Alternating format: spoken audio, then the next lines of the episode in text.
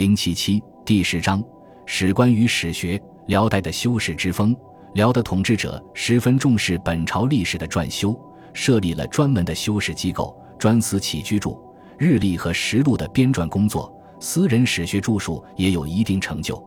清人魏源称，齐国多文学之士，其史记、表、志、传皆详明正大，虽在元代之前，而远出元代之上。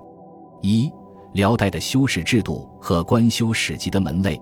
辽从太祖耶律阿保机建国时期，随着契丹文字的创立，就沿袭唐、宋以来封建国家的修史制度，开始在其统治机构中设立兼修国史的官职，并任命耶律布谷担任兼修国史一职。圣宗之后成为定制。辽出史官之设也可能是有名无实。到太宗时期，辽的典章制度趋于完备，并开始了本朝历史的撰修工作。会同四年二月。昭有四编，始祖其首可汗事迹便是一个例证。辽景宗以后，契丹社会基本上完成了封建化的改革，步入了发展史上的鼎盛时期。统治者大量吸收中原封建王朝的统治经验，重视编修本朝历史。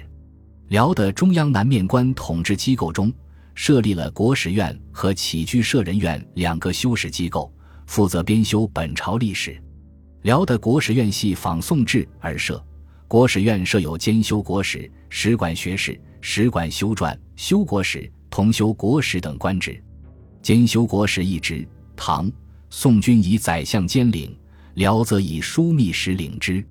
兼修国史以下的史馆学士、史馆修撰、修国史、同修国史等职，具体承担修史事务。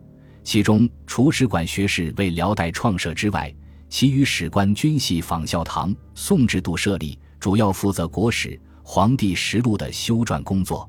辽的起居舍人院隶属门下省，也是仿照宋代起居院设置的，内设起居舍人、起居郎、修起居注、知起居注等史官，主要负责编修起居注。辽代不仅有史官之设，且有修成之典册，如起居注、日历。实录等俱可考稽。起居注是由起居舍人院的史官所记录的当时皇帝的言行，是最基本的原始资料，也是封建史家修撰历史的重要依据。由于辽史无一文志，故后人对辽各朝修撰起居注的情况知之不详。但关于起居注的记载，辽史中仍可考见：萧韩家奴兼修国史时，兴宗诏谕之云。文章之职，国之光华，非才不用。以清文学为时大儒，使用受清以翰林之职，朕之起居，悉以实录。辽史明确提到起居注的仅有《道宗本纪》中的一处，云太康二年十一月甲戌，上谕官起居注修筑郎不及忽突锦等不进，各杖二百，罢之。刘林牙萧延寿于乌魁部。当时正值耶律乙辛为了专权，制造了宣义皇后与灵官赵唯一私通的污案。因事关重大，所以皇帝才要调阅起居住，故这件事被史官作为辽代后期政治生活中的一件大事记载下来。这则史料说明辽自景帝以后，诸帝均有起居注。日历是根据起居注的材料，由史官逐日撰成有关朝政事务的编年体史册。宋制日历由日历所主撰，辽史虽未记载辽代撰修日历的专门机构，但从现存几则史料来看，辽代也有撰修日历的机构和史官，而且也修有日历。